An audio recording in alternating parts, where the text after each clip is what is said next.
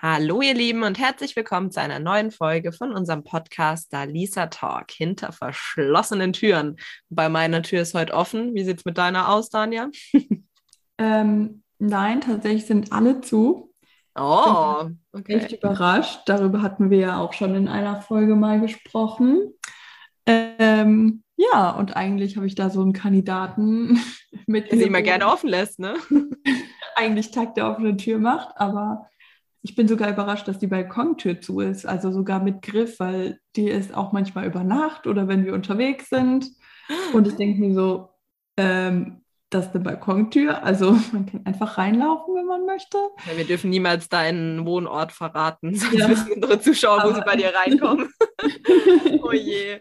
Ja, aber das, das ist, glaube ich, so, weiß ich nicht, wenn man irgendwie auch, ja, so ein bisschen Vertrauen in die Menschheit hat, dann denkt man nicht gleich ans Schlimmste und denkt, ach, ist doch nicht so schlimm, wenn die offen ist. Aber ich glaube, ich weiß, also ich bin da schon ein bisschen paranoid, da liegt aber, glaube ich, auch daran, dass wir schon relativ in der Stadt wohnen.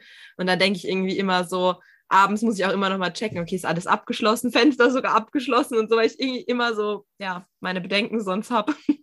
Ja, aber das, also ich bin auch eher von der Sorte. Also ich muss sagen, mir macht das schon irgendwie ein ungutes Gefühl, dass man unsere Haustür nicht von innen abschließen kann. Also Stimmt. kann man wahrscheinlich, aber ich weiß nicht mal, wo der Schlüssel ist, weil wir ja eigentlich mit Zahlencode reinkommen. Richtig, richtig. Und dann denke ich immer so, boah, also eigentlich zu Hause, also seit ich alleine wohne, habe ich das immer gemacht. Bei meinen Eltern haben wir es tatsächlich auch nicht gemacht, weil da gibt es halt zwei Eingangstüren. Ja, klar.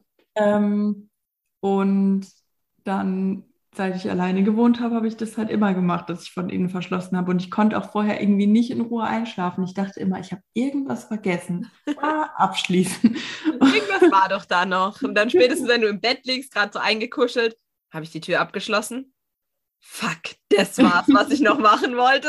Ja, genau. Und deswegen ist es echt jetzt irgendwie total ungewohnt und auch manchmal so richtig so, dass ich denke, nee, irgendwas habe ich vergessen, aber eigentlich kann ich es ja gar nicht mehr machen. Irgendwas fehlt. nee, das, das ist echt, also verstehe ich voll. Weil bei uns ist es ja auch zum Beispiel so, dass wir die Eingangstür haben und dann nochmal unsere Wohnungstür.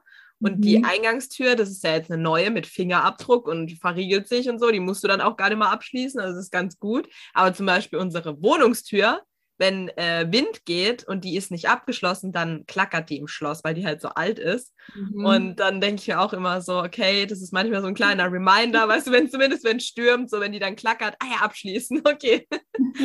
ja, naja, so ist es halt mit den Türen, den verschlossenen und den offenen. Willst du denn unseren Zuschauern mal verraten, über was wir heute sprechen, außer über Türen und äh, deren ja. Zustand?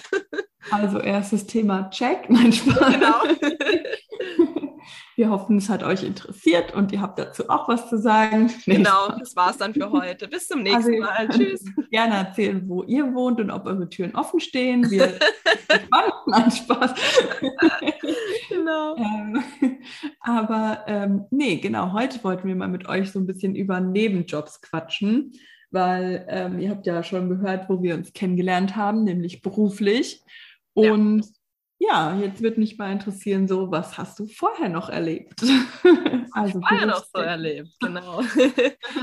ja, wie du sagst, wir haben unsere Zuschauer wissen ja, dass wir uns ähm, beruflich kennengelernt haben, sprich, äh, weiß nicht, ob wir das überhaupt schon mal jemals so richtig deutlich gesagt haben, aber also ich glaube, die meisten wissen, dass du gelernte Erzieherin bist und eben auch in deinem Beruf da gearbeitet hast. Und ich kam eigentlich kam praktisch äh, in die Einrichtung U3 mit rein als Springerkraft, als ungelernte Kraft. Ähm, genau, weil ich äh, eben bei unserem gemeinsamen Arbeitgeber dort äh, eingesetzt wurde, noch während ähm, meinem Studium, was ich gemacht habe. Und ja, genau beziehungsweise was jetzt gerade auch noch läuft, aber wie dem auch sei, davor bin ich auch schon ein bisschen rumgekommen.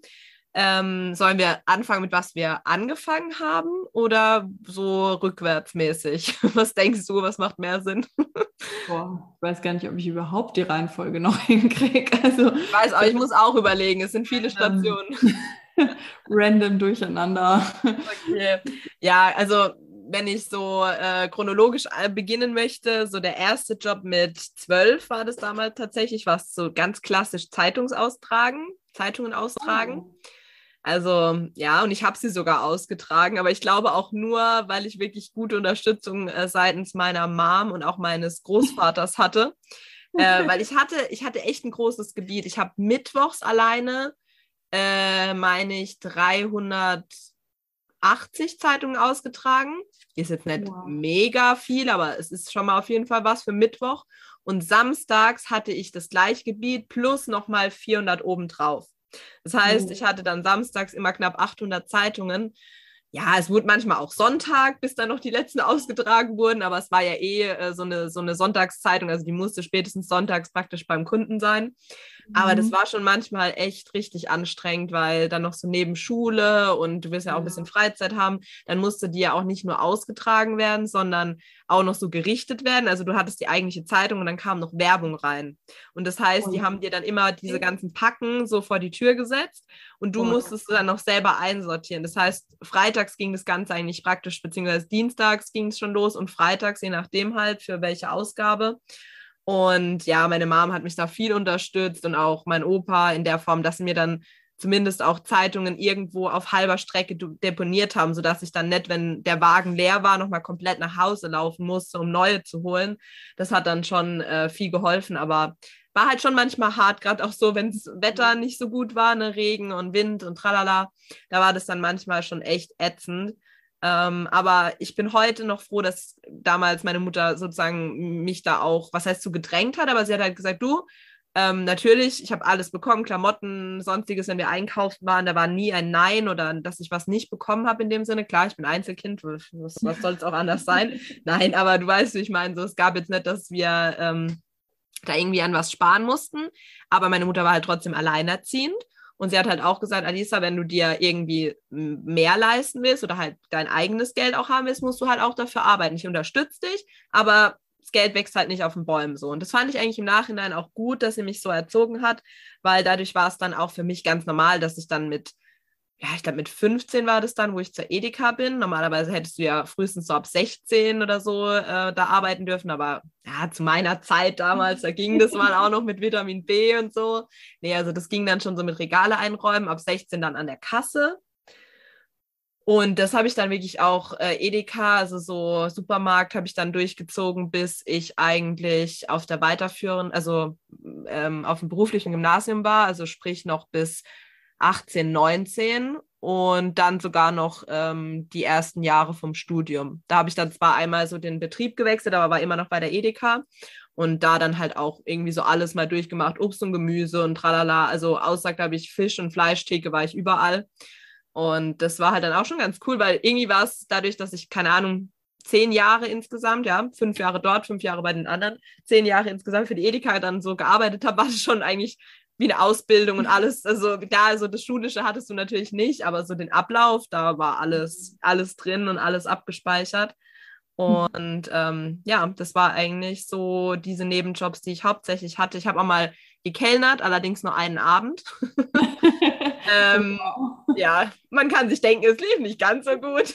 ich war auch da damals, war ich glaube ich 16 und habe ähm, in einer in einer äh, Gaststätte, ich sag dir gerne später in, äh, in Ruhe, beziehungsweise nicht mehr während der Aufnahme, welche sie genau war, weil ich weiß nicht, ich will jetzt auch keine, keine bösen, äh, ja, wie sagt man, so böses Feedback geben. Auf jeden Fall eine Lokalität hier in meinem aktuellen Wohnort, da habe ich damals gekellnert und äh, wusste halt nicht, was ein Weißherbst ist mit 16 oder so. Ne? Sorry, mhm. noch nie Wein getrunken.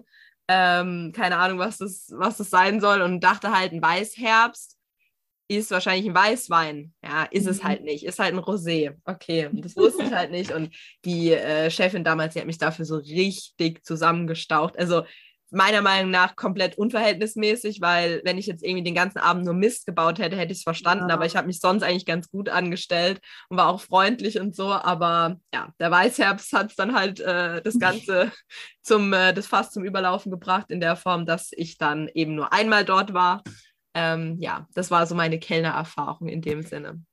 Genau. Was waren so deine Jobs, bevor ich jetzt hier die ganze Zeit nur von mir erzähle? Was waren denn so deine ersten Jobs, wo du so in die Berufswelt reingeschnuppert hast? Also tatsächlich musste ich ein bisschen lachen, als du vom Zeitung austragen erzählt hast, weil mhm. das wollte ich früher nämlich immer machen, weil einer aus meiner Klasse hatte das gemacht und ich bin manchmal mit ihr mitgegangen, also wirklich selten. Und auch nur bei schönem Wetter und auch nur, wenn es nicht zu heiß war. Also und ähm, dann habe ich halt immer zu meiner Mama gesagt, ich will das auch machen, man verdient da voll gut und bla bla bla, Bewegung, spazieren gehen. Ja. Ja. Ja. Äh, ja, und meine Mama hat halt immer gesagt, du, ich weiß ganz genau, du wirst es nicht durchziehen und am Ende muss ich das für dich machen. Und ja. ich habe keine Lust drauf, das neben der Arbeit noch Zeitung austragen zu gehen, weil es ist tatsächlich vielleicht eher ein Schülerjob oder keine Ahnung, aber ja. nichts, was sie jetzt neben der Arbeit und dem Kochen und dem Haushalt auch noch machen möchte. Ähm, und ja, mein Papa, der weiß gar nicht, ob ich ihn jemals danach gefragt habe, weil ich wusste schon, wenn meine Mama Nein sagt, dann brauche ich Papa gar nicht erst fragen. der, der wird es auch nicht für mich machen. ja. Und ähm, ja, ich bin auch ganz froh, dass meine Eltern mich da so gut einschätzen konnten. Also sie hat ja, recht, mein Durchhaltevermögen hat für sowas nicht ausgereicht. Also ich hätte es halt wirklich vielleicht zwei, drei Wochen gemacht, aber spätestens sobald das erste Mal schlechtes Wetter ist oder keine Ahnung, hätte ich es halt einfach nicht mehr durchgezogen und das wussten meine Eltern auch oder ja. in dem Fall halt meine Mama und hat dann halt auch gesagt, nee, Kind, dann lass dir lieber noch ein bisschen Zeit und überleg, was noch in Frage kommt. Ähm, ja, und dann habe ich so, okay, dann, dann halt nicht. Und dann, Wie alt warst du da, wo du das machen wolltest und deine Eltern dann auch gemeint haben, so, nee, lass mal lieber? Ich glaube so 13, 14 ungefähr. Es ist halt auch so genau das Alter, wo du eigentlich auch nur die Möglichkeit hast, entweder ich trage Zeitungen aus oder ja. nee, beim Nachbar den Rasen, weil viel mehr kann, darfst du ja auch einfach nur ja. gar nicht machen, rein vom Gesetz her. Ne?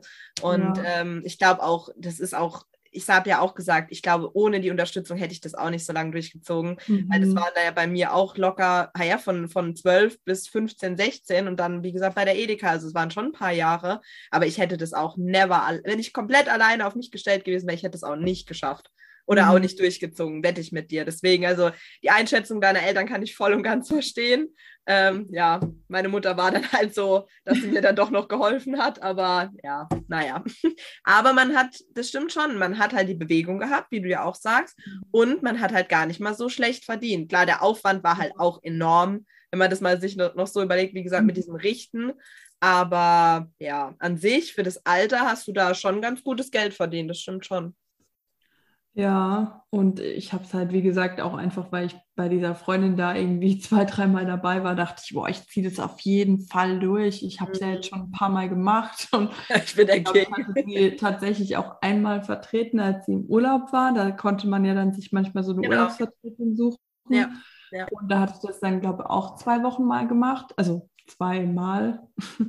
ähm, und ja, da habe ich es dann tatsächlich durchgezogen, aber da bin ich, glaube ich, auch mit meiner Mama mit dem Fahrrad dann unterwegs gewesen. Also auch wieder nicht alleine und dann dachte ich schon, okay, sie hat auf jeden Fall recht. Und ähm, ja, bei meiner Freundin war es auch so, also die das damals gemacht hatte, dass die Eltern dann zwischendurch irgendwo Zeitung gelagert hatten, dass sie halt dann nicht nochmal nach Hause fahren muss. Also auch ja. das, was du erzählt hattest. Ja. Und da dachte ich auch so, hm, je nachdem, was mein Papa für eine Schicht hat, kann er das vielleicht gar nicht machen, weil er dann entweder schlafen muss wegen der Nachtschicht oder keine Ahnung. Und dann dachte ich auch so, meine Mama fährt kein Auto, also die kann es auch nicht machen. Und dann war ich schon so, ja, okay, sie hat recht. Und wir lassen das lieber. Im nächsten Moment auch schon wieder, hm, dann kriege ich halt Taschengeld und war so äh, weniger schlimm für mich. Und ja, dann habe ich halt auch echt Jahre nichts probiert, weil wie du sagst, so viel Auswahl hat man da halt auch nicht.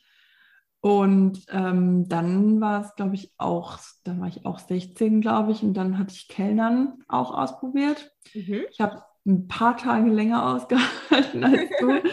Aber ich weiß gerade gar nicht mehr, wie lange insgesamt. Ich glaube sogar einen Monat oder anderthalb oder so habe ich geschafft. Okay, okay.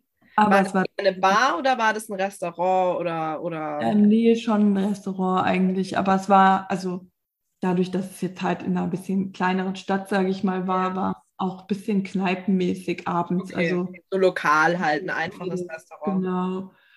Und ähm, ja, dann war es halt schon irgendwie dass mir nicht so viel Spaß gemacht hat, das Besteck jeden Tag zu polieren. Das war schon so, wo ich dachte, boah, echt, jetzt gibt es Maschine und danach kann man es einfach einräumen. ähm, ja, nee, dann stand man halt stundenlang da und hat Besteck poliert irgendwie. Und ähm, ja, dann war ich halt auch nicht sehr begabt, weil tatsächlich war von meinen Chefs ähm, damals, das war ein schwules Pärchen, ähm, der eine hat gekocht und der andere war auch so Bedienung und so. Mhm. Und von denen war halt tatsächlich der Anspruch, dass man, egal wie viel man transportiert, das auf einem Tablett trägt. Und ich habe von Anfang an gesagt, ich glaube, das ist keine gute Idee. Aber es wollte mir irgendwie keiner glauben. Okay. Und ähm, ja, dann hatte ich halt mal so eine Runde Bier, also halt auch in hohen Gläsern auf meinem Tablett stehen, für welche, die gerade vom Kanufahren gekommen sind. Oh. Und ja, sagen wir mal so, es war praktisch, dass sie vorher schon nass waren. Äh. Danach waren sie es auch. okay. Die Dusche hat vielleicht ihr Übriges gegeben. Naja, es gibt nichts Schlimmeres als eine Bierdusche, würde ich sagen, oder? Also, wie haben Sie es aufgenommen mit Humor oder war das? Ja, also die Gruppe. Daniel? Auf jeden Fall mit Humor. Ah, ja. Das war schon echt eine witzige Runde. Ja. Aber ähm, ja, meine Chefs nicht so ganz. Und dann habe ich mir halt noch den letzten Fauxpas erlaubt, weil ähm, das Restaurant, Restaurant war halt in der Nähe von so einem Parkhaus und da gab es halt keine öffentliche Toilette in der Nähe. Ja. Und dann kam halt mal irgendjemand rein und hat gefragt, ob er dort auf Toilette gehen kann. Und ich habe halt ja gesagt. Und dann hat derjenige halt sein großes und nicht sein kleines Geschäft da verrichtet. Okay habe ich danach halt ziemlich Anschiss bekommen, dass ich da keine 50 Cent dafür verlangt habe, dass er bei uns auf Toilette gegangen ist, ohne halt was zu trinken das oder eine, ja, okay. Ähm, ah, ja, gut, wenn du es halt nicht ja. weißt und einfach freundlich bist, ja, dann ja. macht man halt auch mal sowas, mein Gott. Auf jeden Fall. Dachte ich danach dann, okay, vielleicht ist das ganze Geschäft einfach für mich auch nichts, weil man soll freundlich sein, aber nicht zu freundlich und keine Ahnung. Und ja, dann war es dort halt irgendwie auch so, das kennt man ja eigentlich anders, dass ähm, man das Trinkgeld nicht behalten durfte. Ja.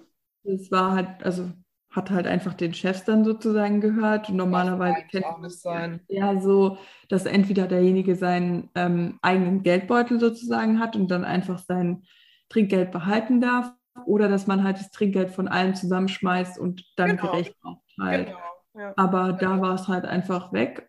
Also. Was? Ähm, ja, und deswegen dachte ich dann irgendwann auch so, hm, nee, ich glaube, das ist nicht so mein Ding. Und dann hatte ich ja mit 16 auch schon meine Ausbildung angefangen, weil ich habe ja direkt nach der Realschule angefangen. Ja. Ähm, und da war dann tatsächlich meine Eltern auch so, die gesagt haben, hey, du verdienst zwar nichts in der Erzieherausbildung, was ziemlich unfair ist, aber du gehst trotzdem arbeiten und gehst auch in die Schule und nebenbei musst du noch lernen. Ähm, wir werden da jetzt nicht von dir irgendwie verlangen, dass du doch nebenbei jobst und ähm, voll fair. Ja. Genau. Haben sie die dann praktisch so? Ich ja. habe dann direkt ab dem ersten Jahr meiner Ausbildung ähm, Babysitten angefangen. Okay. Ähm, bei den Familien, die ich dann dort auch im Kindergarten kennengelernt habe. Und das habe ich tatsächlich auch bis nach der Ausbildung noch wirklich sehr regelmäßig gemacht. Also ich hatte da meine festen Familien. Ich glaube, es waren am Ende tatsächlich sechs Familien. Da wusste ich schon gar nicht mehr, wie ich das auf Wochentage aufteilen soll. Ja. Aber da war es äh, ja auch den ganzen Tag dann eingespannt, oder? Also teilweise. Ja. Wenn ja, du dann also tagsüber in der Einrichtung bist und nachmittags ja. Babysitting.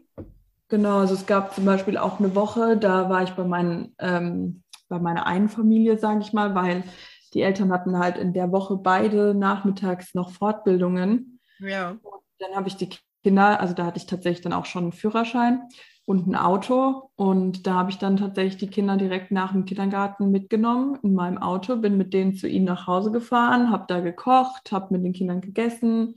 Und dann haben wir halt ganz normal den Tag zusammen verbracht, bis ich sie dann abends ins Bett gebracht habe. Und ähm, wow. ja, also da gab es schon wirklich Tage, da war ich einfach rund um die Uhr Erzieherin und Mama gefühlt gleichzeitig. Ja, ja, voll, voll. Ja, so hört sich nämlich auch an, so ne, gleich noch mitgenommen und dann daheim weiter äh, gekocht und ins, also noch am Ende war wahrscheinlich auch gebadet oder weiß ich nicht, auf jeden Fall Bett ja. fertig gemacht und dann, also das ist schon das ist schon krass, aber ich glaube, das hat halt dir persönlich voll viel für deinen Beruf dann auch einfach gebracht, weil du, also klar ist das eine, das Arbeiten in der Einrichtung ist nochmal was anderes wie jetzt so ein Babysitting im privaten Rahmen, aber du hast halt dadurch auch wirklich alle Facetten so irgendwie vom Kind auch kennengelernt und wie du damit umgehst, ne, wie du in verschiedensten Stresssituationen vielleicht auch agierst und so. Also das ist schon ja. für dich Mehrwert auch gewesen schlussendlich. Also ich habe es wirklich die Zeit super genossen. Ganz ehrlich, wenn ich immer noch so, ja, sage ich mal, schulisch nur machen würde und nicht nebenbei noch so viel ähm, und jetzt noch die Ausbildung. Ich weiß nicht, ob ich das tatsächlich nicht einfach weiter als Nebenjob machen würde, weil das bietet sich einfach so an, als Erzieherin zu sagen, hey, ich babysitte. Ja. Ähm, oder ich bin Nanny oder was weiß ich. Ja, also, das ist eigentlich echt super und gerade in der Ausbildung, wie du sagst, es hat mir viel gebracht. Ähm, ich habe damit auch echt gut Geld verdienen können. Ja. Also ähm, klar, am Anfang jetzt noch nicht so viel wie irgendwann später. Irgendwann habe ich dann auch gesagt, äh, ich bin jetzt ausgelernt. Ich hätte jetzt vielleicht gern ein bisschen mehr äh, Geld. Es war dann natürlich auch am Anfang schwierig so. Also ich glaube, für jeden wäre es verständlich gewesen, aber für mich war es halt so, dass ich dachte, ich bin jetzt schon so lange bei den Familien und ich will da jetzt nicht irgendwie den Preis aufschlagen, nur weil ich jetzt eine staatliche ja. Anerkennung habe. So. Ja, aber ähm, irgendwann haben dann halt auch meine Eltern und so haben dann auch gesagt, du ganz ehrlich, du bist es jetzt aber halt sozusagen auch einfach wert. Also und genau, gerade durch deine Erfahrungen, die du bei den Familien ja schon hast. Also ich habe zum Beispiel bei der einen Familie auch gebabysittet, die große und irgendwann kam dann noch ein Bruder dazu, den ich dann auch noch gebabysittet habe, der vorher noch gar nicht auf der Welt war. Also ich bin da schon wirklich mit den Kindern auch richtig reingewachsen und ähm, deswegen, also wie ist es eigentlich? Auch nie irgendwie gesagt, so, oh Gott, wie, du nimmst jetzt mehr in die Stunde oder so. Also gar nicht. Okay. Ähm, und ja, also es war, ich habe auch immer Trinkgeld bekommen. Also ich konnte mich auch nicht beschweren. Okay. Ich habe immer Trinkgeld bekommen. Ich habe immer irgendwie Essen gerichtet bekommen und keine Ahnung, irgendwelche Snacks und Leckereien. Und ähm, es kam auch ein bisschen, nee, eigentlich tatsächlich nicht. Also die, ähm, eigentlich haben auch alle Eltern gesagt, wenn die Kinder schlafen, ist es auch nicht schlimm, wenn ich auch schlafe. Okay. Ähm, ich habe es nur nie gemacht, außer einmal bin ich tatsächlich auf der Couch eingeschlafen. Da war ich total kaputt, weil ich dann noch dort gelernt habe und lange Schule hatte und dort halt wirklich äh, jede Woche regelmäßig war und also einmal die Woche. Und da war ich dann halt an dem Abend irgendwie total platt und bin dann echt einfach so mit meinem Ordner im Gesicht auf der Couch eingeschlafen vom oh Lernen halt. Und sonst habe ich tatsächlich immer geschafft, wach zu bleiben, ähm, weil ich da einfach ein komisches Gefühl dabei hatte, irgendwie, wenn du fremde Kinder betreust, ähm, dann einfach auf der Couch einzuschlafen. Vor allem die meisten Familien, wo ich war, hatten auch Häuser wo halt oft einfach die Zimmer von den Kindern dann auch in einem anderen Stockwerk zum Beispiel ja, waren, als du dich dann aufgehalten hast oder so. Und das hat mir dann einfach ein ungutes Gefühl auch gemacht. Dass, also das eine Mal, wo ich dann tatsächlich eingeschlafen bin, das war mir so unangenehm, äh, dass ja, mich dann halt Eltern geweckt haben, als sie gekommen sind. Und die haben dann auch gesagt, das ist doch kein Problem. Und sie wissen, es ist unter der Woche und es ist sogar ein bisschen später geworden und so. Und ähm, von daher, da war schon immer auch wirklich viel Verständnis da und auch, also ich habe mich da wirklich richtig wohlgefühlt in den Familien auch. Also sehr schön. Sehr schön. Ja, willkommen einfach und auch von den Kindern. Also ich kann nicht sagen, dass da irgendjemand äh, das nicht, nicht gefreut hat, wenn ich da war. Also die Kinder, gerade die, bei denen ich wirklich regelmäßig einmal die Woche war, die haben immer gefragt, wann ist der Tag, wo Danja wiederkommt. Ja, ja, klar, die haben sich dann schon gefreut. Das ist ja klar. Ja. Wie ist es überhaupt, ähm, wie hast du das gemacht, wenn eben, wenn du zwei Kinder betreut hast und nicht nur eins, hast du dann mehr verlangt oder genauso viel wie jetzt nur, wenn, wenn du nur auf eins aufgepasst hättest? Ähm, ich überlege gerade, ich hatte tatsächlich nur eine Familie, wo ich nur ein Kind betreut habe.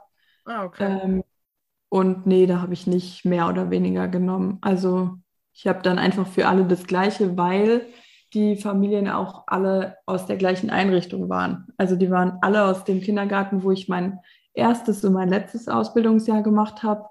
Und ähm, deswegen wollte ich da auch dann nicht irgendwie unterschiedlich sagen, weil die ja eh miteinander kommunizieren und sowas ja auch vollkommen nee, in Ordnung nee, ist. Natürlich, aber natürlich, klar. Also ich meine jetzt auch gar nicht ähm, dass du unterschiedlich verlangt hast. Aber ich hatte halt mit einer Freundin, die mal zwischenzeitlich auch gebabysittet hat, ähm, da hatten wir es halt drüber, weil sie hatte halt eine Familie, wo sie ein Kind betreut hat und noch eine Familie, da waren es halt zwei Kinder.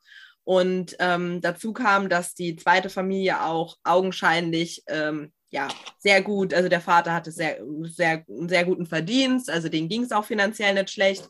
Und ähm, ja, unabhängig davon hat sie halt, glaube ich, dann ähm, bei der Familie mit den zwei Kindern das gleiche auch verlangt wie bei der Familie mit nur einem Kind.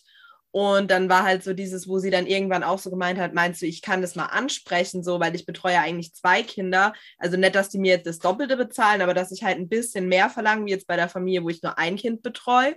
Und bei denen war nämlich, das kam dann noch dazu, dass die gesagt haben, ab dem Zeitpunkt, wo sie, äh, wo die Kinder schlafen, sollte sie dann die Kinder auch teilweise abends halt um 21 Uhr oder 20 Uhr ins Bett bringen und die Eltern kamen dann irgendwann gegen 22, 23 Uhr und dann haben sie gesagt, ab dem, also praktisch ab 20 Uhr zahlen sie ihr nur noch, ähm, keine Ahnung, die Hälfte oder so, weil da wäre sie ja praktisch, hätte sie ja nichts mehr mit den Kindern zu tun. Mhm. Also das, also das hatte ich tatsächlich ja. auch von mir aus ähm, so vorgeschlagen. Also ich hatte auch ähm, von mir aus zu den Eltern gesagt, ab dann, wenn die Kinder schlafen, will ich nicht mehr das volle Geld, weil ähm, ich gucke ja dann eigentlich nur noch Fernsehen oder mache was für Ja, kann auch mal was mit dem Kind sein, aber klar. Ja. ja. Oder was ich halt zu Hause auch gemacht hätte. Deswegen ja. war das für mich dann auch eigentlich so, dass ich auch gesagt habe, nee, also aber wie gesagt, die Eltern haben immer Trinkgeld gegeben. Die meisten haben auch trotzdem das gezahlt. Die haben mich gar nicht gefragt, wann das Kind eingeschlafen ist oder so. Ja. Und äh, ich war da halt wirklich auch nur bei Familien, denen es finanziell auch ganz gut ging. Also mhm. mhm. war halt allgemein in dem Kindergarten so der Fall. Und ähm, ja, aber wie gesagt, also für mich hat auch in den Familien tatsächlich Geld gar keine Rolle gespielt. Ich war einfach so dankbar, dass ich da über meine ganze Ausbildung auch sein durfte bei den Familien und so und dass da immer noch welche dazu kamen und dass die da untereinander Werbung gemacht haben. Und ich habe da dann sogar auf einer Hochzeit ähm, die Kinderbetreuung gemacht oder auf zwei, auf zwei Hochzeiten sogar, genau. Und habe dafür dann auch Geld bekommen und so. Also da habe ich schon wirklich ganz, ganz viel Vertrauen und Familie. Familität, keine Ahnung, wie sagt man das? Ja, äh, familiäre, ja, einfach so dieses Famili ja, familiäre Gefühl und so diesen, ja, ja also ich muss sagen, ich habe mich da wirklich bei jeder Familie echt wohl gefühlt und total willkommen. Und wie gesagt, die haben immer irgendwas für mich gerichtet. Und also ich hatte nicht das Gefühl, dass es für mich Arbeit ist, weil ich ja sowieso total gerne mit den Kindern was gemacht habe. Und ja. gerade so Sachen wie die abends ins Bett bringen und so, ich fand es total tollen Moment, weil du einfach nochmal so den Tag mit dem Kind reflektieren kannst. Und die eine Mama zum Beispiel hat auch zu mir gesagt, wenn ich ihr so erzählt habe, was mir das eine Kind beim Einschlafen so erzählt hat, hat sie auch gemeint, also wenn ich frage, wie der Tag war, dann kriege ich immer nur gut, schlecht oder keine Ahnung als Antwort. Und du erzählst mir da immer so einen ganzen Roman. Und ja, das finde ich dann halt schon schön, dass die Kinder das auch so ausnutzen. Weißt du, ich meine, klar, es war schon auch so ein Versuchen, das Schlafengehen in die Länge zu ziehen. Das weiß ich auch, dem war mir auch bewusst, aber ich habe es halt einfach bis zu einem gewissen Grad auch mitgemacht und habe dann auch gesagt, ja, dann ist es jetzt ist es Wochenende, dann ist es jetzt vielleicht mal eine halbe Stunde später, wenn du mir das noch zu Ende erzählen willst, aber ja, klar. Da ist man dann ja auch nicht so strikt. Ja. Ja, ja das, cool. also das war wirklich eine richtig, richtig tolle Zeit. Also die Familien waren super. Ich fand es als Verdienst neben der Ausbildung echt super. Es war super flexibel, weil ich einfach selber alles koordinieren konnte. Ähm, also tatsächlich glaube ich, hätte es keinen Job gegeben, wo ich so flexibel irgendwie war und äh, mich auch so wohlgefühlt hätte. Und vor allem, wo ich halt, wie du sagst, auch noch was dazugelernt habe zu meiner Ausbildung, was mir ja auch wirklich noch was gebracht hat. Ich meine, ich weiß nicht, ähm, diese Momente irgendwie die Kinder ins Bett zu bringen und so. Wenn ich das nicht vielleicht im Privaten gehabt hätte, weiß ich nicht, wie gut ich das dann zum Beispiel in der Krippe hinbekommen hätte, wenn du da zehn Kinder auf einmal irgendwie zum Schlafen bringen sollst. Ja, das stimmt. Das stimmt. Ähm, von daher glaube ich, hat mir das schon echt auch geholfen, einfach für meine Gelassenheit auch. Also, dass ich echt manchmal auch so Dinge gesehen habe, so, hey, zu Hause läuft es manchmal einfach anders. Also ja, habe ich ja dann auch manchmal die Eltern so erlebt, weißt du, die dann ähm, irgendwie ihr Kind halt in eine Einrichtung mit einem besonderen Konzept bringen und es dann zu Hause vielleicht manchmal nicht bis zum Ende durchziehen, wo ich dann auch dachte, hey, okay, dann kann es halt auch mal vollkommen in Ordnung sein. Ähm, ja, wenn es halt mal nicht so gut klappt oder man irgendwie die Kinder halt doch getrennt ins Bett bringen muss oder wie auch immer. Also ich ja. muss sagen, ich habe da schon viel Flexibilität auch gelernt und ähm, ja, einfach auch Gelassenheit und halt so ein richtiges Familienleben auch. Also ich weiß gar nicht, ob man das so, wenn man nicht gebabysittet hat, als Erzieherin sich vorstellen kann. Weißt du, wenn du nur die Ausbildung machst und halt nie irgendwo gebabysittet hast oder auch keine jüngeren Geschwister oder so hast, ob du dann da so richtig so einen Einblick hast, so wie krass eigentlich so ein Nachmittag auch nochmal für die Eltern ist. Also ich finde, ich hatte danach auch irgendwie mehr Verständnis für die Eltern, auch wenn die gesagt haben, so, oh, gestern war wieder echt ein anstrengender Tag, weil man weiß ja so, die sind tagsüber auch noch arbeiten und dann hast du nochmal einen Nachmittag, wo die Kinder vielleicht nochmal komplett hohl drehen irgendwie. Und da habe ich, glaube ich, dann auch irgendwie nochmal mehr Verständnis dafür entwickelt. Ja, voll. Das kann ich mir auch vorstellen. Ich finde es auch schön, dass du das jetzt so sagen kannst, weil das ist, glaube ich, das, was dann vielen auch fehlt. Also klar, auf der einen Seite wünscht man sich oftmals auch das Verständnis von den Eltern, ne, seitens mhm. Einrichtung für gewisse Punkte, wo man ja dann auch anspricht oder ne, wenn es so um Thema, die Kinder sind krank und trotzdem in der Einrichtung, ne, so dieses typische. Ja. Aber auf der anderen Seite, klar, durch den Einblick hast oder durch die Arbeit, diesen Nebenjob, hast du halt auch mal Einblicke bekommen in dieses normale Familienleben in der Form, dass du ähm, das jetzt eben auch besser nachvollziehen kannst, was die meinen. Weil, wie du sagst, natürlich haben die auch einen Job der Nachmittag ist manchmal vielleicht auch straff getaktet mit irgendwelchen Programmpunkten noch oder selbst wenn es nur irgendwie noch einkaufen ist und dann daheim noch irgendwie ein bisschen auch Haushalt schmeißen, ähm, ja. die Kinder irgendwie versorgen und bespaßen und so. Und ähm, du, wie ja unsere Zuhörer wissen, sind wir ja Einzelkinder und äh, klar, wir haben auch keine jüngeren Geschwister oder du halt jetzt auch keine jüngeren Geschwister, wo du das vielleicht einfach mal im Zuge deines ähm, ja, Erwachsenwerdens überhaupt mal mitbekommen hättest können, also mitbekommen ja können hättest. So irgendwie. Ich weiß gerade nicht, ob das ganz grammatikalisch passt, aber ihr wisst, was ich meine. Ähm, ja, deswegen, glaube ich, war das für dich halt echt der perfekte Nebenjob. Ja, also, also ich muss sagen, ich habe da jetzt auch nie irgendwie einen Unterschied gemacht, wenn mich jemand gefragt hat, ob ich Zeit habe, ähm, ob die jetzt irgendwie beruflich was vorhaben oder ob ja. die privat mal was zusammen machen ja, wollen, weil ich finde es ja. so wichtig auch für Eltern, wenn jetzt nicht irgendwie Oma und Opa in der Nähe haben, weißt du, dass du dann einfach jemand hast, dem du dein Kind anvertrauen kannst. Voll, ja. Natürlich hat es einfach mega gepasst, weil die Kinder mich ja auch aus dem Kindergarten kannten und so.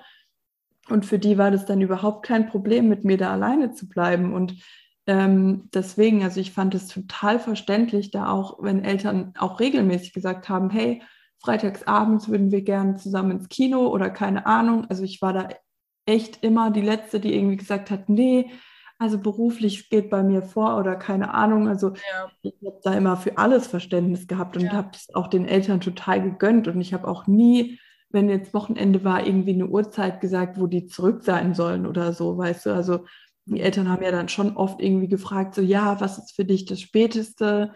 Und ich habe dann auch gesagt, hey, es ist Wochenende, lasst euch einfach mal gut gehen, Voll die schön. Kinder schlafen und kommt dann, wenn es für euch passt. Und dadurch, dass die Eltern ja eh mal gesagt haben, ich kann auch schlafen und so, ja. ähm, wusste ich auch, okay, das kann halt später werden, aber ich habe es halt einfach nicht gemacht. Aber ja. für mich war auch, ich glaube, das längste war tatsächlich mal irgendwie eins oder halb zwei. Und es war für mich halt noch. auch kein Ding, weißt du. Ja. Ich dachte, okay, die haben halt Spaß, die haben einen schönen Abend und zwischendurch haben die sich dann auch manchmal gemeldet und geschrieben, hey, ob noch alles okay ist. Und ja. ich habe dann auch gesagt, macht euch einfach keine Gedanken, ihr müsst euch um eure Kinder keine Sorgen machen. ich bin da. Ja, aber ich glaube, die Eltern hatten halt auch mega das Vertrauen zu dir, also überdurchschnittlich, weil die halt wussten, okay, es ist eine gelernte Erzieherin, sie betreut unser Kind sowieso tagsüber mhm. auch in der Einrichtung. Ähm, das wird jetzt keine sein, die uns irgendwie am Ende noch die Bude leer räumt, weil ne, sie arbeitet ja. auch in der Einrichtung und wir wissen genau, wer sie ist. Und weißt du so, das, das ist schon ein Vertrauensbonus, den du da halt hattest. aber auch mega, dass du halt da so, so krass flexibel warst, weil ich hätte es auch sogar verstehen können oder ich kann es sogar auch verstehen, wenn vielleicht manche sagen, so, ja, okay, ähm, so keine Ahnung, 12 oder 1 Uhr ist so meine Obergrenze, weil ich äh, will halt, oder so wie du jetzt auch das gemacht hast, ich werde halt nicht schlafen, ich werde halt wach bleiben und irgendwann will ich halt auch in mein Bett oder will vielleicht dumm gesagt, ähm, ja, weiß ich nicht, in dem Alter bist du ja auch noch so flexibel, dass du vielleicht sagst, okay, ich treffe mich auch noch nachts um 12 oder um 1 mit Freunden, wenn die eh noch unterwegs sind, weißt du, so, dass du dann ja. vielleicht auch gesagt hättest, ja, ein bisschen was von meinem Abend würde ich schon, schon gern auch noch haben, aber wenn du halt wirklich so ähm, krass flexibel warst, dass du gesagt hast, ey, macht ihr euch einfach einen schönen Abend. Ich bin damit d'accord, so ich bin bei euch heute Abend, das ist mein Job, ich mache das gerne, bleibt ihr so lange, wie ihr wollt und wenn ihr da seid, seid ihr da und so lange bin ich da und passe auf eure Kinder auf. Also das finde ich schon, ja.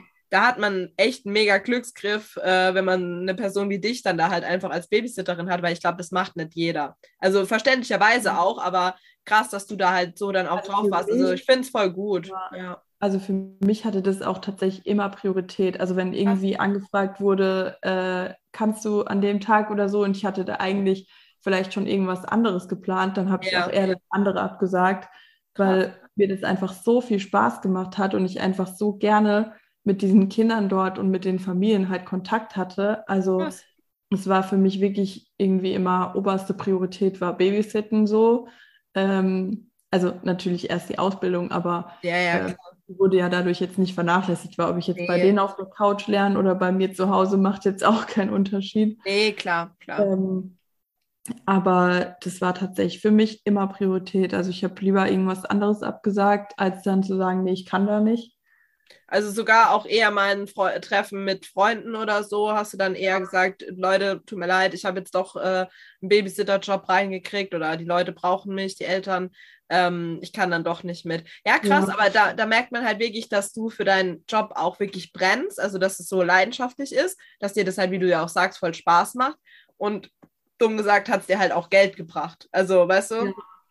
Ja, ja also halt auch nicht vergessen. Auch zum Beispiel das eine Mal sogar zu der Familie, da bin ich äh, morgens aus Malle zurückgeflogen und habe dann abends da Baby gesittet. Ach, krass. Also da war ich dann tatsächlich wirklich richtig fertig und da ist mir das Nicht-Einschlafen auch schwer gefallen. Aber das war halt auch so was Cooles, weißt du, die Familien wussten das halt auch alle. Die haben einfach gewusst, so, okay, äh, heute kommt ist jetzt von Malle. nicht ganz auf der Höhe, weil ja. sie gerade von Malle kommt oder keine Ahnung, aber die Eltern dort waren halt auch einfach irgendwie ja ziemlich locker auch und einfach auch ähm, ja, die haben dir trotzdem so viel Vertrauen entgegengebracht und die wussten einfach, für mich sind die Kinder einfach trotzdem oberste Priorität. Mhm. Und ähm, ja, deswegen, also da hatte ich wirklich nie irgendwie eine Beschwerde oder Probleme oder keine Ahnung, auch wenn die Eltern sich untereinander ausgetauscht haben, das war nur ein, oh Gott, ich bin so dankbar, dass es die Dania gibt und die anderen Eltern, ja, geht mir auch so, was würden wir nur ohne sie machen und oh, wie cool. Äh, du warst bestimmt so voll der, voll der Liebling in der Einrichtung, so, weißt du, nicht nur so als Erzieherin an sich, sondern dann auch so, ja, weil sind wir doch mal ehrlich, wie du sagst, es ist so wichtig für eine Ehe oder für, zwei, für ein Paar, dass sie halt auch noch Zeit für sich haben. Das haben wir auch schon öfters mal angesprochen. Und die wenigsten oder viele haben halt auch nicht die Möglichkeit, dass Oma und Opa immer in greifbarer Nähe sind mhm. oder die haben vielleicht auch nicht jedes Wochenende Zeit, weil sie selber noch berufstätig sind oder auch noch Aktivitäten irgendwie haben. Also ich würde das auch nie, zum Beispiel, ich persönlich würde es nie von meiner Mom oder so oder auch von meinem Dad nicht verlangen, äh, dass ich jetzt sage, ihr müsst mein Kind nehmen. Natürlich freut man mhm. sich, wenn die auch von sich aus, weißt du, so die Bereitschaft ja. zeigen und auch sagen, so, ey, wir nehmen jederzeit gern unser Enkelchen oder wie auch immer. Aber ich würde es halt auch nie verlangen. Deswegen würde ich mir immer auch eine Option B ähm, so behalten, dass ich sage, okay, ich suche mir wirklich jemanden, äh, wo ich Vertrauen habe. Und wenn das halt in, im ersten Moment eine fremde Person ist, wo mhm. ich aber weiß, hey, da ist mein Kind gut betreut. Ich habe immer noch die Möglichkeit, wirklich regelmäßig auch mit meinem Partner Abende zumindest verbringen, wo wir ein paar Stunden für uns haben, weil das ist, glaube ich, wirklich dieser äh, Nummer eins Beziehungskiller, wenn du dir nicht mehr die Zeit für dich und als Paar nimmst, weil ja. das ist halt einfach so. Das brauchst du auch. Es ist auch, auch wenn du so gerne Zeit mit deinen Kindern verbringst und deine Kinder alles für dich sind, das hat damit alles nichts zu tun. Das ist auch wie ähm, da hatte ich letztens mit einer Freundin drüber, wie so diese Gruppentreffen mit Freundinnen das ist immer noch was anderes, wie wenn du dich auch mal alleine mit einer Freundin triffst. Das hat nichts mit den anderen zu tun, aber du sprichst einfach auch andere Sachen oder bist im Gespräch ganz anders, also kommst auch ganz anders auf irgendwelche deeperen Themen oder so.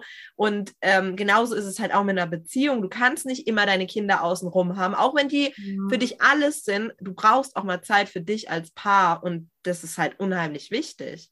Ja, das stimmt. Also das habe ich auch also ich glaube tatsächlich, wenn ich jetzt ein Kind hätte, mhm. dann finde ich, bietet sich das auch total an, wenn du in der Einrichtung von dem Kind einfach jemanden hast, der seine Ausbildung macht ja. und dann sagst, hey, möchtest du nicht bei uns zu Hause babysitten, weil es ist einfach so eine Win-Win-Situation. Du hast jemanden, dem du dein Kind anvertraust, weil, wie gesagt, das musst du auch tagsüber tun. Ja. Ähm, und dann hast du noch jemand, der sich auch freut, darüber ein bisschen Geld dazu zu verdienen, weil ich meine, man verdient ja leider nichts in der Erzieherausbildung. Ist das nicht eigentlich sogar auch die einzige Ausbildung, wo man nichts verdient? Ich glaube ja. Also ich, mir würde auch jetzt so keine andere Ausbildung einfallen, bei der man nichts verdient. Und das finde ich ist so eine Frechheit. Gerade so ein wichtiger Job. Ich habe es, glaube ich, schon so oft gesagt. Ich war auch früher immer so der Mensch, der gedacht hat, so ja, so als Erzieher, also um Gottes Willen, ich habe jetzt nie gesagt, die trinken nur Kaffee und spielen die ganze Zeit. Mir war schon bewusst, dass da auch Verantwortung mit dranhängt, klar. Aber ich habe auch immer so gedacht, ja, komm, so stressig ist es bestimmt nicht und bla bla bla. Aber es ist es. Leute, es ist anstrengend, wenn du den ganzen Tag mit Kindern bist und dich, keine Ahnung, allein der, der, der äh, Geräuschpegel und die ganzen Aufgaben, die so anfallen, jeder will was von dir ähm, das ist sau anstrengend. Und dass man genau in diesem wichtigen Job, wo wir einfach so dringend Leute brauchen, die unsere Kinder auch betreuen, während wir arbeiten sind, dass man da dann kein Geld bekommt in der Ausbildung. Wo gibt es denn sowas? Und dann noch dieses Anerkennungsjahr, wo es ja auch noch nichts gibt, oder? Oder gibt es im Anerkennungs Anerkennungsjahr gibt es Geld, genau. Ja, wow. Drei Jahre kein Geld und im vierten Jahr bekommst du dann Geld. Aber das ist halt echt, also ich verstehe es auch nicht. Ich finde es zwar ganz gut, dass es jetzt diese PIA gibt, also diese Praxisausbildung, ja. weil man da halt Geld verdient. Aber ganz ehrlich, ich weiß nicht, ob ich mich damals dafür entschieden hätte, weil ich war schon in der Ausbildung, als dieser, äh, diese PIA eingeführt wurde. Also ja. ich hatte gar nicht die Wahl.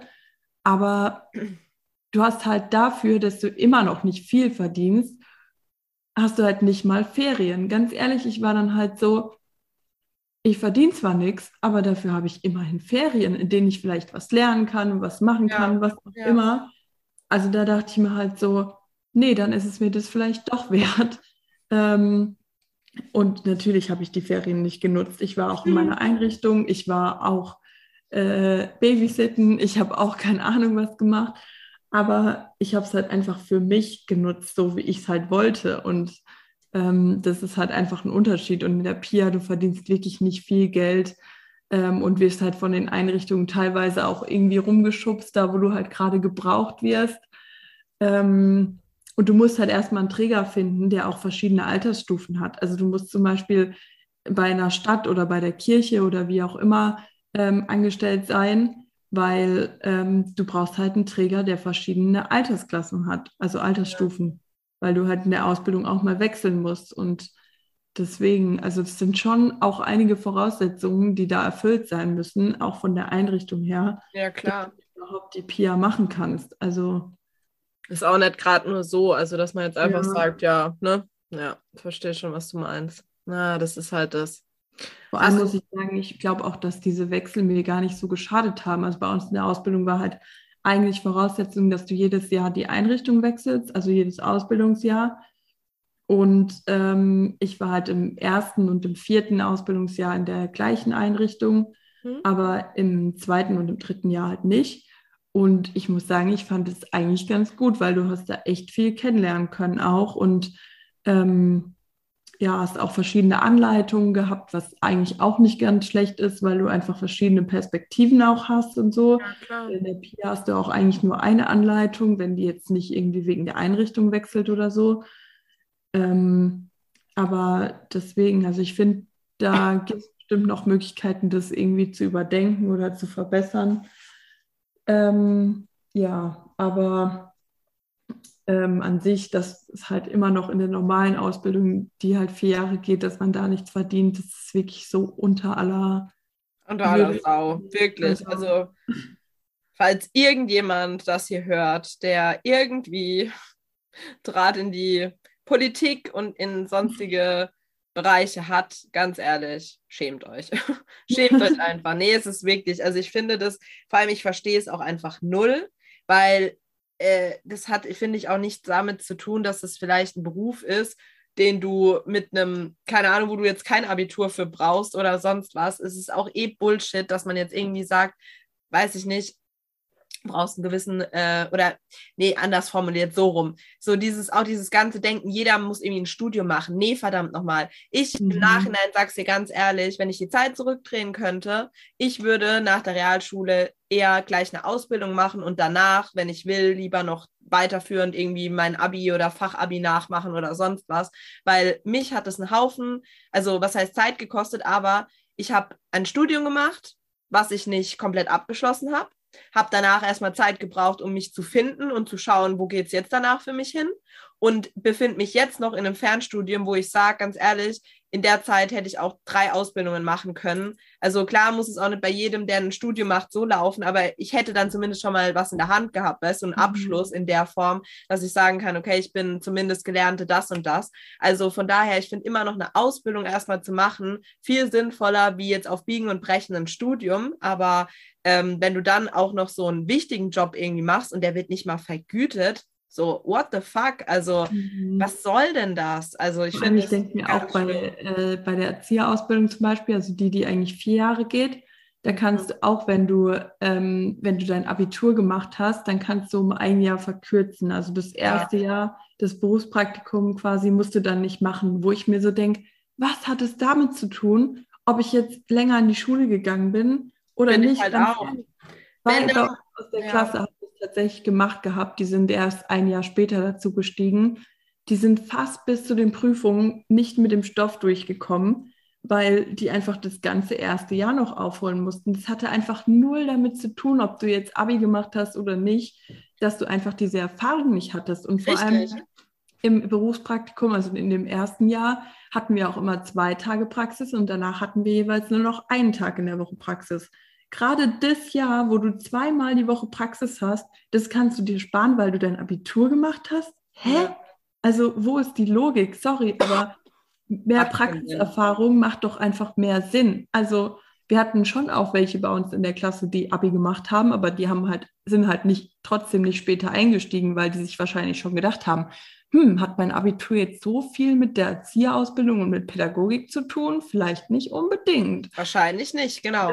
Deswegen, ich finde, wenn, dann müsstest du das koppeln, weil ich habe ja zum Beispiel nach der Realschule auch äh, wie gesagt, ähm, ähm, berufliches Gymnasium gemacht, weil du kannst ja danach, du kannst dich ja nur entscheiden zwischen Fachabi und normalem Abitur praktisch, aber dann musst du halt dir einen eine, äh, Pfad aussuchen, also zum Beispiel technisches oder Wirtschaft oder eben, wie jetzt in meinem Fall, hatte ich ja sozialpädagogisches und dann hatte ich halt Pädagogik und Psychologie. Ja, okay, da kann ich es vielleicht noch verstehen. Da mhm. nimmst du schon viel von der Pädagogik mit und natürlich hast du da eben auch deine Einblicke, aber es ist trotzdem nochmal was anderes wie eine Erzieher Ausbildung, weil da gehst du halt doch nochmal viel mehr konkret in die Pädagogik rein. Mhm. Da hast du mhm. halt, wir hatten das erste Jahr ähm, auf dem Sozialpädagogischen hatten wir Pädagogik und Psychologie noch praktisch so in einem so ein bisschen. Da hast du halt immer so ein mhm. bisschen von beidem gemacht. Klar, dann irgendwann spaltet sich das auch nochmal auf, weil du dann wirklich gesondert die Themen alle ein bisschen intensiver behandelst. Aber trotzdem ist es nicht zu vergleichen. Und wie du sagst, wenn du jetzt dein Abi ganz normal ähm, auf, dem, auf dem Gymnasium gemacht hast, dein äh, G8 oder sonst was, dann hast du deswegen nicht mehr Einblicke oder kannst irgendwas über Pädagogik überhaupt ne, behaupten, dass du irgendwie einen. Wissen, Wissensstand hast. Geschweige denn, wenn du jetzt auf dem Wirtschaftsgymnasium warst oder auf dem technischen Gymnasium, was hat das mit Pädagogik zu tun? Also, weißt du, das ist halt dann so das, da kannst du es verkürzen, aber anstatt dass sie einfach sagen, nee, für jeden geregelt, ne, diese drei Jahre, aber wir vergüten es halt auch, sodass es auch ein Ansporn ist, überhaupt diese Ausbildung zu machen. Weil ich glaube, viele machen das auch nicht, äh, sagen, ey, da kann ich auch noch mein Abi machen und studiere studier dann einfach Pädagogik oder Kindheitspädagogik äh, oder sonst was. ähm, dann kann ich ja dann auch irgendwie noch so in, in die Richtung mit Kindern arbeiten und bla bla bla. Da, da verdiene ich zwar da nichts, aber habe zumindest einen akademischen Abschluss. Das kann ich sogar teilweise verstehen, wenn manche dann eher das so rum machen, weil mhm. am Ende bist du ja dann eh nur die Kindergärtnerin, die den ganzen Tag Kaffee trinkt und sonst nichts auf dem Kasten hat. Also man hört ja, hoffentlich meine Ironie raus, so natürlich ja. nicht, aber so wird ja wird es ja in der Gesellschaft dargestellt und ich finde, das macht mich mittlerweile so sauer, also wirklich, weil ich das so unverschämt finde und so unverhältnismäßig, also ganz ja, arg. Wenn du dann wirklich halt studiert hast, wie du jetzt sagst, irgendwie Kindheitspädagogik oder so, da hast du ja schon weniger Praxiserfahrung. Ja, und klar. am Ende kannst du aber, darfst du halt zum Beispiel trotzdem eine Leitungsposition übernehmen. Genau, genau. Ja. Aber ich mache vier Jahre Ausbildung habe insgesamt viel, viel mehr Praxiserfahrung und muss dann am Ende noch ein Fachwirt hinten dran hängen, um dann Leitung ja. zu werden. Also ich ja. meine zum Beispiel, für mich kommt es sowieso nicht in Frage. Ich bin einfach nicht der Mensch, um eine Leitungsposition zu übernehmen. Aber du willst es ja aber auch nicht, weißt so du? Ja. Unlogisch auch, weißt du, weil ja. du hast doch, was hast du denn mit dem Studium jetzt mehr erreicht als jemand, der vier Jahre seine Ausbildung gemacht hat? Also ja sollte halt einfach gleichgestellt sein und nicht hier, oh, ich habe studiert, ich ähm, darf das und das machen, was du nicht darfst. Ja, äh, voll, voll. Also vor allem zum Beispiel dann auch, dass du dieses Jahr, wie wir jetzt gesagt haben, Abitur angerechnet bekommst, verstehe ich halt null. Ja. Äh, aber dann bekommst du zum Beispiel beim FSJ ist es auch so, dass du das erste Jahr angerechnet bekommst. Und da denke ich mir, das ist doch wenigstens was Gutes, weil da hast du halt schon in einer sozialen Einrichtung im besten Fall gearbeitet und ähm, hast halt schon einen Einblick einfach und weißt schon, okay, ist es überhaupt das Richtige für mich oder nicht. Ähm, und da ist es, finde ich, okay, dass man es angerechnet bekommt, das eine Jahr, weil es ist dann halt in deinem Ermessen einfach die Theorie dann nachzuholen, die dir halt fehlt in dem Fall.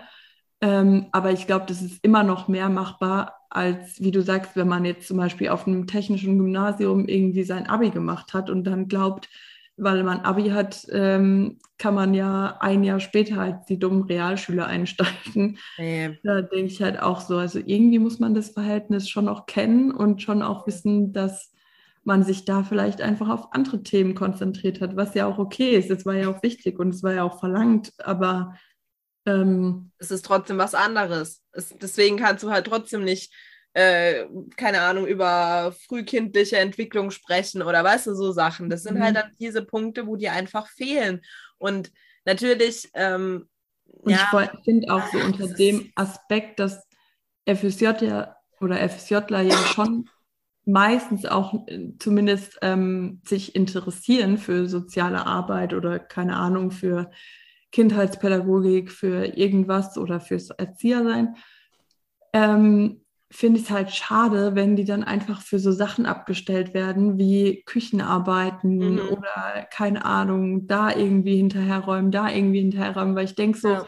wie will man den Leuten dann beibringen, ähm, was eigentlich den Beruf ausmacht? Also ich finde, dass sie das mal machen sollen, ja, Natürlich, weil das gehört ja. einfach auch später noch dazu. Also auch ja. wenn man ausgelernt ist, muss man sich manchmal leider noch um die Küche und sowas kümmern auch wenn es einem vielleicht nicht so viel Spaß macht. Aber ich finde, es sollte halt nicht nur daraus bestehen, weil die Absolut. sollen halt den Beruf kennenlernen. Ja. Und das finde ich halt so schade und glaube, dass es in manchen Einrichtungen auch echt verloren geht und danach dann vielleicht die ähm, FSJler irgendwie sagen, ach nee, ich mache lieber irgendwas anderes oder ich mache doch ein Studium, dann muss ich nicht direkt am Kind arbeiten. Oder also, in der also Küche die ganze Zeit irgendwelche genau.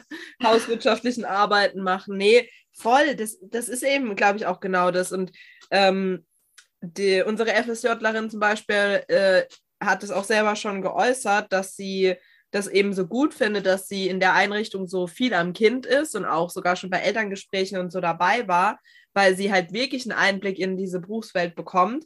Und wenn sie da von anderen äh, hört, die berichten halt genau das, was du sagst. So dieses, dass mhm. sie nur für jetzt mal übertrieben gesagt, die Drecksarbeit da sind und sonst eigentlich gar nichts machen dürfen. Und da denke ich mir dann halt auch, ja, der Leute, da bräuchte ich auch nicht wundern, wenn die ähm, FSJler danach froh sind, wenn sie da fertig sind, weil die verdienen natürlich kaum was, äh, sind trotzdem jeden Tag acht Stunden oder neun Stunden da. Und ähm, ist doch klar, dass die dann irgendwann irgendwie abgefuckt sind und einfach da gar keinen Bock mehr drauf haben, weil sie irgendwie gefühlt gar nicht das mitbekommen, was sie eigentlich, weswegen sie das überhaupt machen auch. Ja, ja, ich finde, da sollte einfach viel mehr irgendwie Werbung dafür gemacht werden, viel mehr die Möglichkeit sein, den Beruf auch kennenzulernen und eben auch ja, attraktiver einfach für die Auszubildenden oder für die Interessenten. Also ja, ich finde es echt schade, dass das so untergeht und dann, wenn man diesen Fachkräftemangel sieht und so ja. und sich ey, wie soll das eigentlich in Zukunft weitergehen? So, die können halt an der Schule auch nicht einfach jeden Deppen durch die Prüfung lassen, nur weil ja. gerade zu wenig Leute gibt. Also ja, ja deswegen, also ja, das, das ist nicht ganz einfach. Nicht, nicht ganz einfach. einfach. Also ich hatte ja dann tatsächlich noch einen Nebenjob, den habe ich ja dann begonnen, nachdem ich auch schon eine Weile gearbeitet habe. Und ja, zwar habe ich da am Wochenende noch in einem Kinderheim gearbeitet. Das weißt ah, du, glaube ich. ja, ja, das weiß genau. ich sogar noch. Und das war tatsächlich, also es war eine mega, mega coole Erfahrung. Ähm, würde ich auch nicht missen wollen. Also gerade auch die sehr anstrengenden Schichten und Zeiten und ja. gerade in den Ferien, also wenn unsere Einrichtung geschlossen hatte, dann habe ich dort ja auch mehr gearbeitet und habe tatsächlich auch 24-Stunden-Dienste gemacht. Und ähm, ja, ich muss sagen, das war wirklich eine mega Erfahrung, die ich nicht missen möchte. Vor allem die Kinder, die ich dort kennenlernen durfte. Ähm, ja, aber es war einfach, also gerade mit einem Vollzeitjob definitiv zu viel. Also, weil das ja auch ein sehr fordernder Job ist. Also, ja, voll. Ja. Ähm, ja, und dann, wenn ich mir noch den Alltag vorstelle, also ich war ja meistens am Wochenende einfach dort oder in den Ferien, wo eben auch viele Ausflüge und sowas gemacht wurden. Aber wenn ich mir vorstelle, dass es einfach so ein ganz normaler Wochentag ist, wo die Kinder vormittags oder wie auch immer in Schule oder Kindergarten gehen und dann eben der Nachmittag irgendwie vor Ort stattfinden muss, weil sich einfach nicht mehr lohnt, noch großartig irgendwo hinzufahren oder so. Ähm, die Kinder ja dann auch Hausaufgaben machen müssen und einfach der ganz normale Wahnsinn, den alle Eltern irgendwie zu Hause durchmachen, auf einen wartet. Ähm, mit natürlich viel mehr Kindern auf eine Person.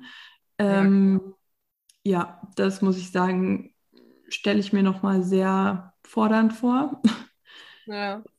Da hofft man wahrscheinlich auch, dass kein Kind krank ist und zu Hause bleiben muss, weil in der Zeit hat man viel zu Hause zu erledigen. Also ich meine, das ist ja wirklich das Zuhause von den Kindern. Das muss man halt ja. auch einfach sehen. Also selbst wenn keiner im Haus ist, hast du noch genug Aufgaben. Ähm, die man erledigen muss. Und das war dann halt bei mir oft einfach eine Sieben-Tage-Woche. war halt schon, schon heftig. Also das war schon, und ich meine, ich wurde ja auch dann gefragt, wenn total Not am Mann war, so. Und ähm, wenn das dann irgendwie mal zwei Wochen hintereinander war, dass du irgendwie eine Sieben-Tage-Woche hattest, da war auch nichts mehr mit mir anzufangen. Also, ja, voll verständlich. Klar, wenn du halt nur noch gefühlt am Arbeiten bist und keinen einzigen Tag mehr hast, um ja, mal dich zu erholen und, und wieder Energie zu tanken, da bist du halt komplett ausgelaugt, ist ja ganz klar. Und gerade diese 24-Stunden-Dienste, es tut mir leid. Dieser Husten kommt jetzt gerade wieder. Wie immer abends, so ab halb zehn geht's los oder ab zehn. ähm, ja, nee, also das, das glaube ich dir vollkommen. Also das ist schon auch nochmal so ein Einblick Kinderheim. Ich habe in den Ferien ähm, so in den großen Sommerferien habe ich, ähm, glaube fünf oder sechs Jahre hintereinander ähm, im PZN, also bei uns in der Psychiatrie gearbeitet, ähm, auf Stationen und da war das teilweise schon so, also da war ich auch mal in der Mutter-Kind-Einrichtung, das war schon krass, aber ähm, auch so auf geschlossenen und tralala. Ähm, aber wenn ich mir das jetzt so vorstelle, auch Kinderheim, wie du sagst, ist halt das Zuhause von diesen Kindern. Das ist ja nicht so, dass sie irgendwie ähm, ja da eine begrenzte Zeit sind und dann wieder nach Hause zu ihren Eltern gehen, sondern das ist halt deren Zuhause. Und allein, glaube ich, so dieser Gedanke, wenn du auch dort mit den Kindern bist und teilweise auch von denen vielleicht gewisse Äußerungen kommen oder gewisse ähm, Fragen oder weiß ich nicht, das, das zerreißt ja, glaube ich, teilweise auch einfach so emotional das Herz, weil die haben halt eigentlich niemanden außer die Leute in der Einrichtung. Ja, also ich glaube, das darfst du dir auch als fester Mitarbeiter dort nicht zu sehr ins Gedächtnis rufen. Also ich glaube, wenn du da wirklich ähm, fest angestellt bist, also das war ja auch wirklich krass, dort hatten die alle so viele Überstunden, hm. weil du kannst einfach nicht sagen, ja, okay, dann gehe ich halt, wenn keiner kommt, so. Ja, ja äh, klar, die müssen ja versorgt sein. Die wohnen da halt, die Kinder, also ja. du kannst halt irgendwie sagen, wir sind zu wenig Leute, wir lassen geschlossen oder keine Ahnung. Nee, klar. Ähm, und das war halt dann schon, also wirklich teilweise grenzwertig, mit wie vielen Leuten da halt gearbeitet werden musste. Ja.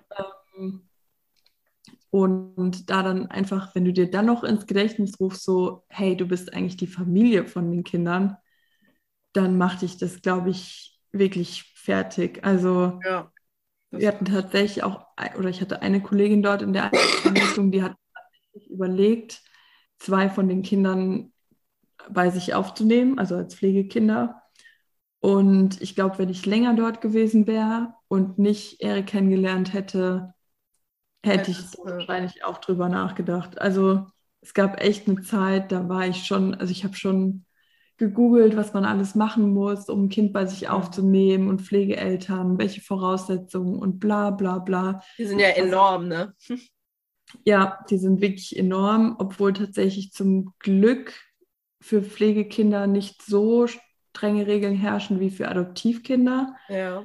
Ähm, das ist schon nochmal gestaffelt. Und das ist, glaube ich, ja, es gibt trotzdem noch viel zu wenig Pflegeeltern, mhm. ähm, weil ich glaube, dass das für die Kinder tatsächlich immer die schönere Alternative ist als eine stationäre Wohngruppe.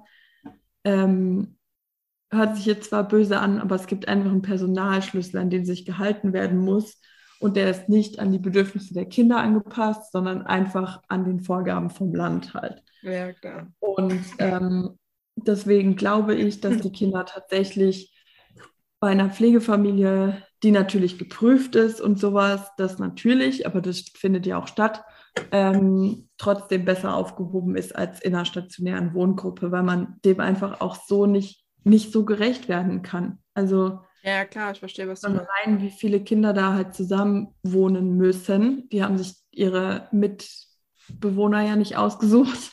Nee, klar. Äh, und dann gibt es halt nicht mal Einzelzimmer. Natürlich, das ist auch räumlich und finanziell alles gar nicht möglich. Aber wo ist denn dieser Moment, wo sich die Kinder einfach mal zurückziehen können? Ist doch klar, dass es da irgendwie alle fünf Minuten Stress gibt, weil einfach keiner mal seine Ruhe hat. Also wenn wir uns das mal vorstellen, dass wir irgendwie mit zehn Leuten zusammenleben und mit einem davon unser Zimmer teilen und aber mit denen zusammen essen, mit denen zusammen die Bettgehgeschichte hören, mit denen zusammen aufstehen, mit denen zusammen Zähne putzen.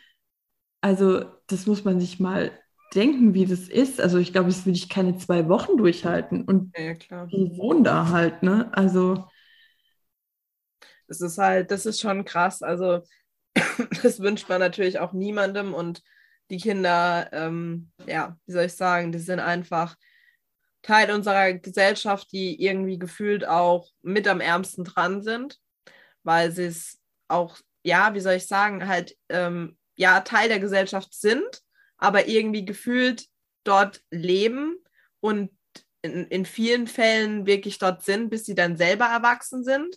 Also natürlich kriegen die ja, ja, trotzdem auch vieles von außen mit, das will ich jetzt auch gar nicht sagen, aber es ist halt was komplett anderes, wie wenn du halt in deiner Familie groß wirst. Also allein so diese ja. ganzen psychischen äh, Aspekte, die sich ja dadurch auch irgendwie ergeben oder auch, weiß ich nicht, dieser ganze, diese Verlustängste und diese allgemein, diese psychischen Belastung, diese psychische Belastung, die so ein Kind dann auch schon so früh erleiden muss.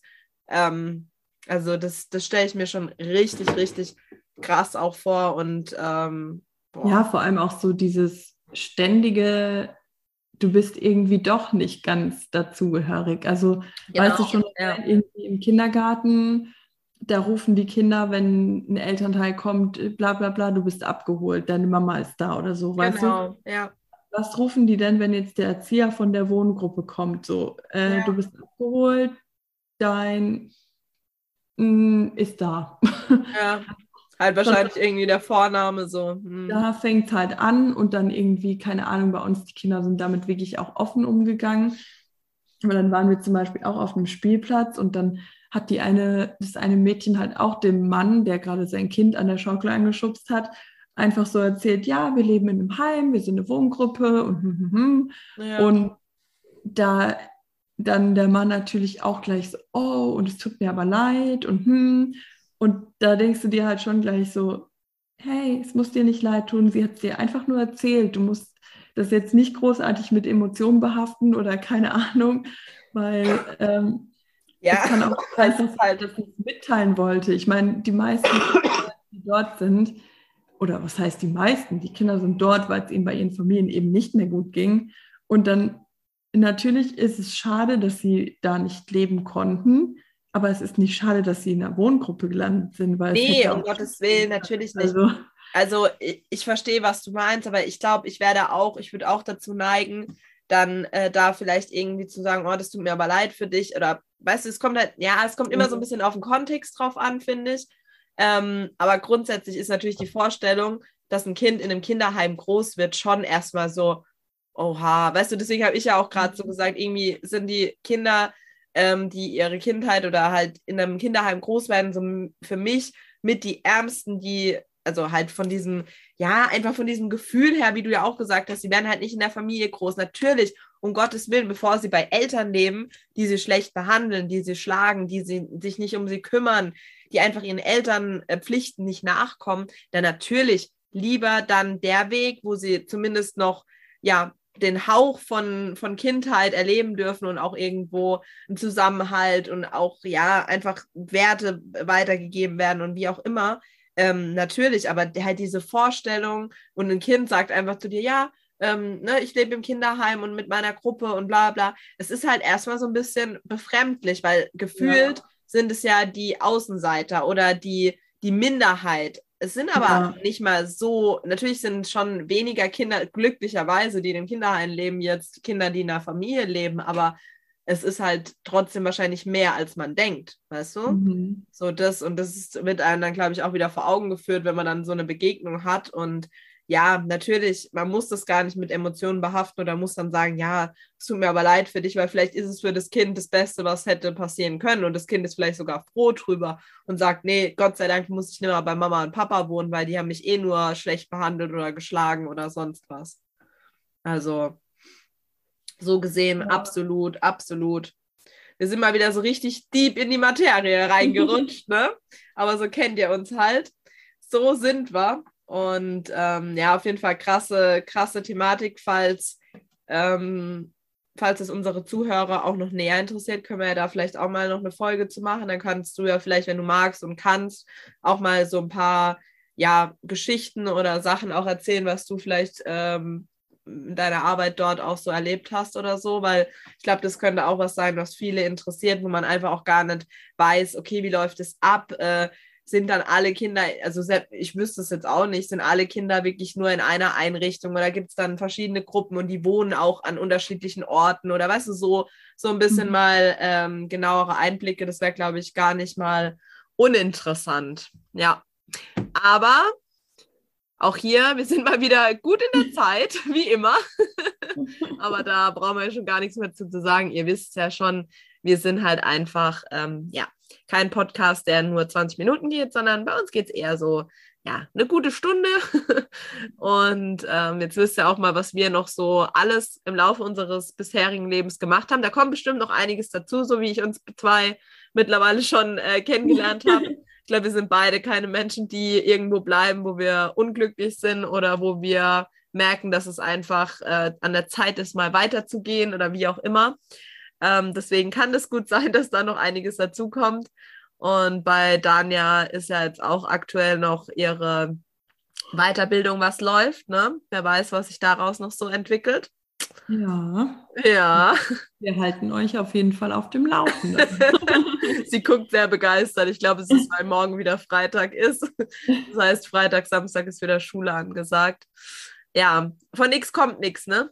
Wir müssen halt, wir ackern und wir machen und ähm, deswegen hoffen wir natürlich auch weiterhin, dass ihr auch unseren Podcast weiterhin verfolgt, weil ihr wisst ja, wir liefern jeden Sonntag ab. Wir schauen wirklich, dass wir jede Woche irgendwie die Möglichkeit finden, uns äh, zu treffen oder wie heute jetzt auch ähm, äh, wieder online, aber wir kriegen es immer irgendwie hin, dass ihr sonntags auf jeden Fall ein bisschen was von uns zu hören bekommt. Daniel, ja. hast du noch irgendwas, was du loswerden möchtest? Mm -mm. Nee. Das reicht für heute. Ich glaube, wir sind wir beide müde.